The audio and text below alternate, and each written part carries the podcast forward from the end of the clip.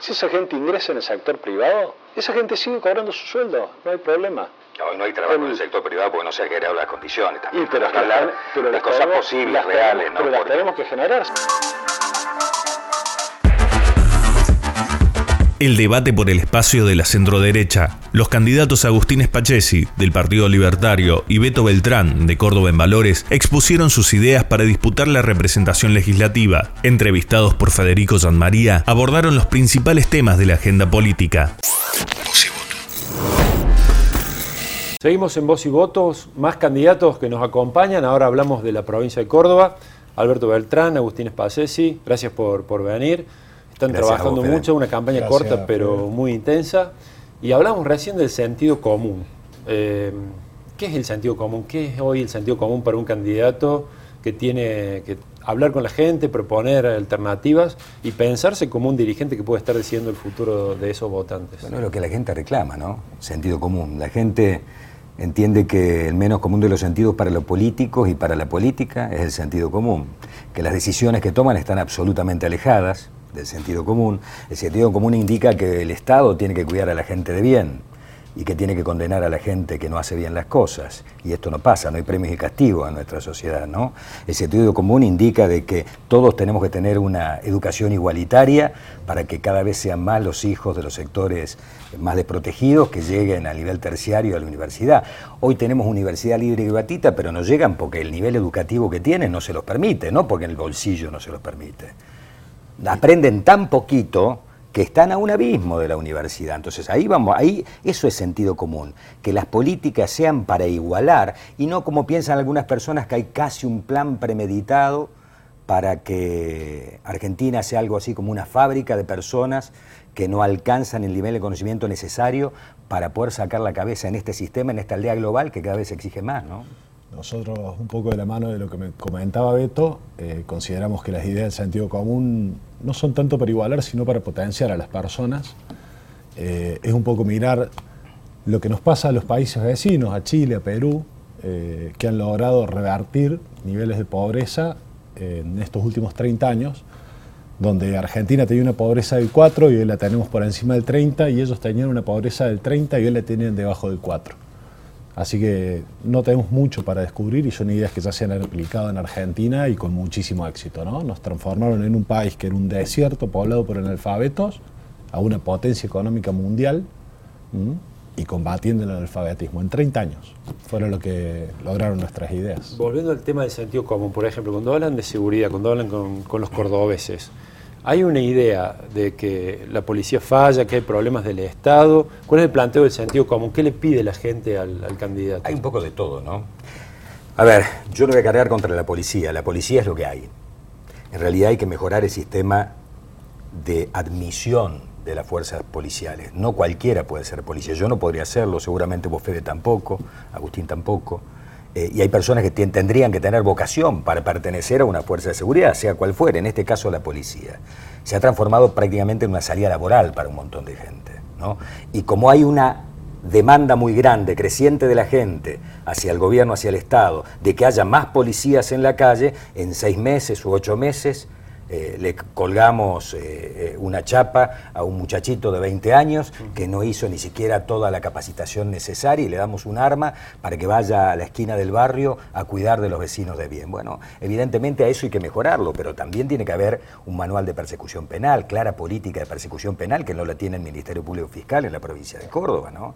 Yo estoy cansado como periodista de escuchar todos los días, en off y en on, a policía que te dicen, Beto, enganchamos a este tipo con un arma en este operativo, lo dejamos a la unidad judicial y a los tres días hicimos otro operativo enganchamos al mismo tipo.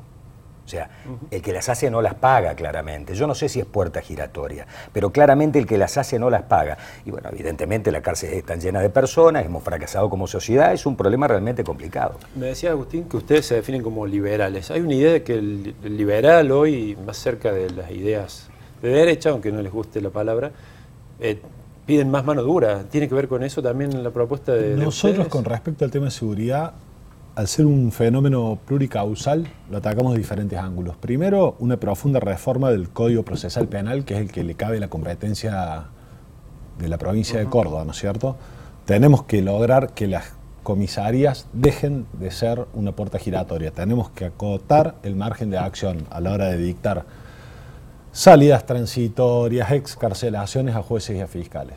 Una medida clave. Segundo, tenemos que educar, capacitar a la policía. No podemos concebir que un hombre salga con menos de dos años de formación a la calle.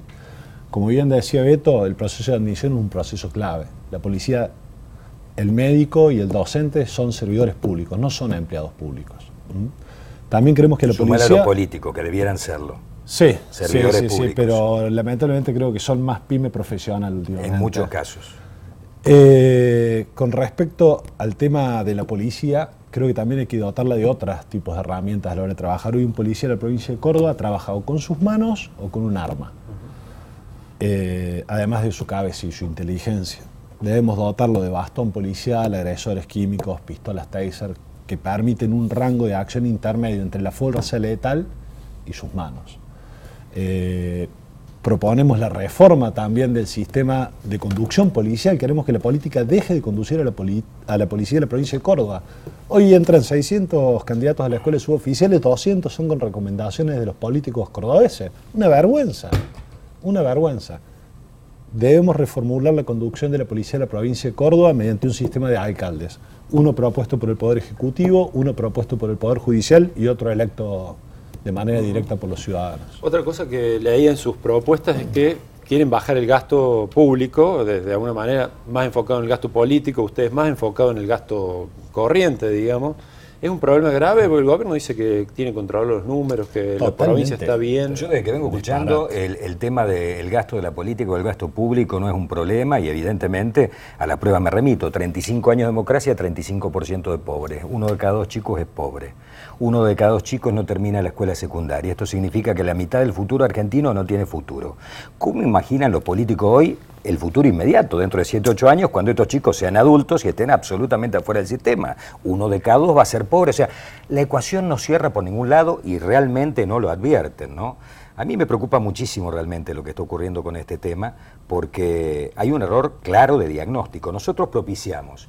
El 93% de los argentinos, Fede, no creen los políticos y el 90% no creen la política, y eso es grave, porque es la única herramienta idónea que tenemos para transformar.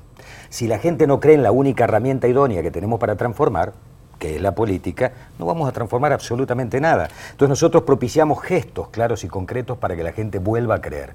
Bajar 40% del costo de la política no significa solamente bajar el 40% de los sueldos de los políticos, sino la planta de personal político, terminar con los autos con chofer, con todos estos ítems que le hacen mucho ruido a la gente, gastos de representación, viáticos constitucionales, desarraigo, y todas estas vergüenzas Pero organizadas empleados. por la política. Vos no te meterías con los empleados de la planta permanente. Yo creo que tiene que ser eficiente los empleados. De la planta política también hay No, que no, bajar planta- el planta 40%. permanente, el empleo público común. El empleo público está, y vos sabés que en este país hay eh, estabilidad laboral para, para todo el mundo. Lo que va a haber que hacer seguramente es una reade- readecuación del personal dentro de la administración pública donde hace más falta. Te ¿no? lo preguntaba porque sí. no eh, en áreas la, la sensibles, propuesta de ¿eh? ellos sí. Nosotros, en con sentido. respecto al gasto político, apuntamos un 50%, no solo con las medidas que nombra Beto, para eliminar el 50% de los cargos políticos en la provincia de Córdoba, con toda la cascada de carguitos, secretario, chofer, asesor que viene por atrás, sino con un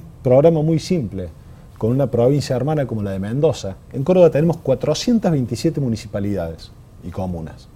Si nosotros sacamos a la ciudad de Córdoba de esa ecuación, tenemos un municipio comuna cada 4.300 habitantes. 427 consejos deliberantes, 427 secretarios de obras públicas, de obras privadas, de finanzas. Vamos hacia un régimen de departamentalización.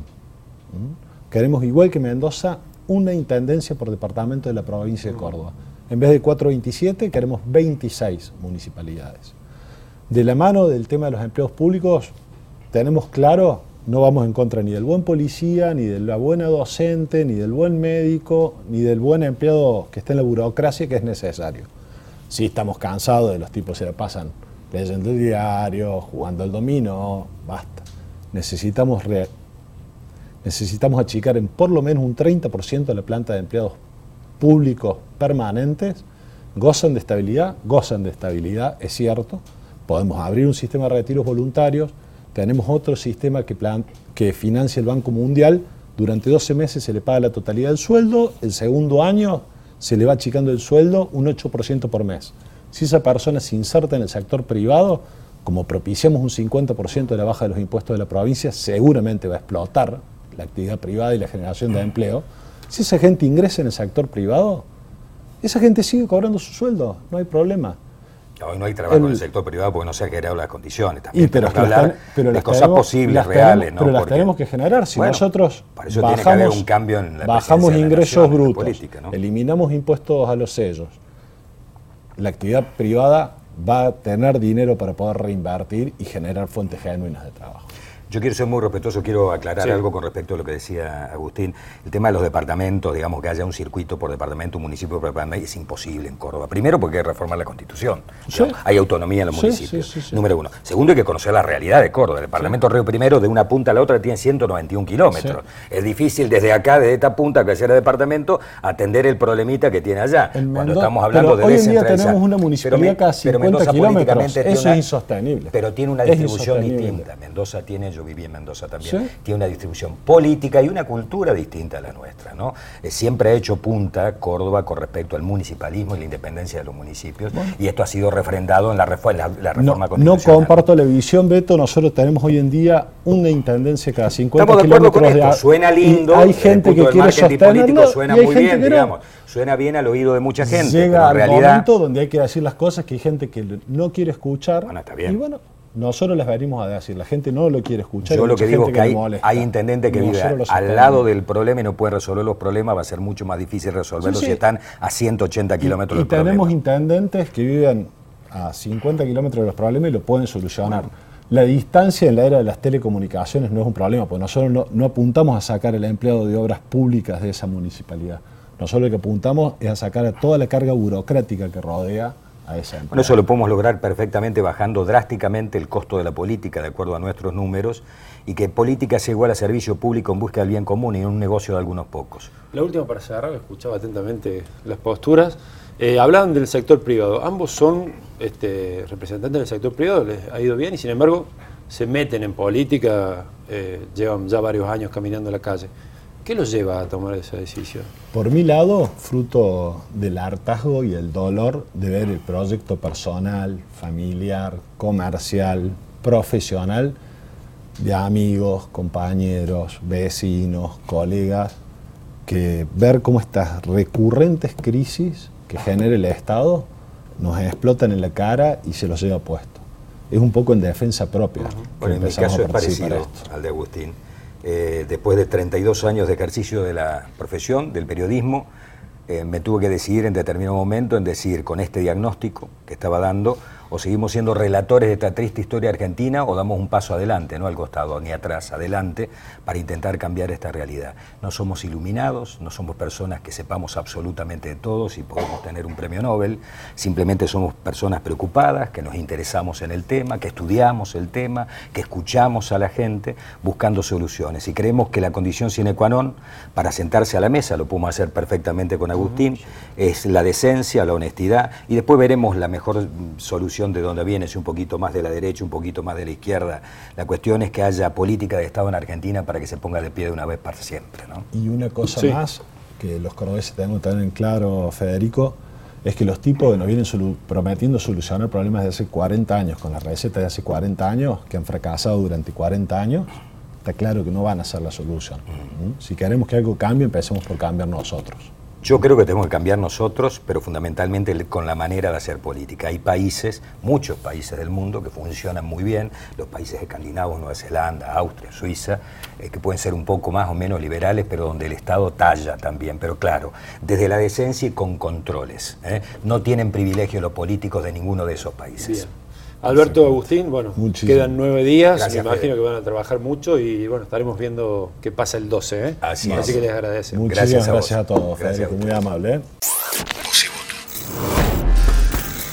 Las principales voces de la política cordobesa están en los podcasts de Voz y Voto. Escuchanos en Spotify, Google Podcast, Apple Podcast y lavoz.com.ar.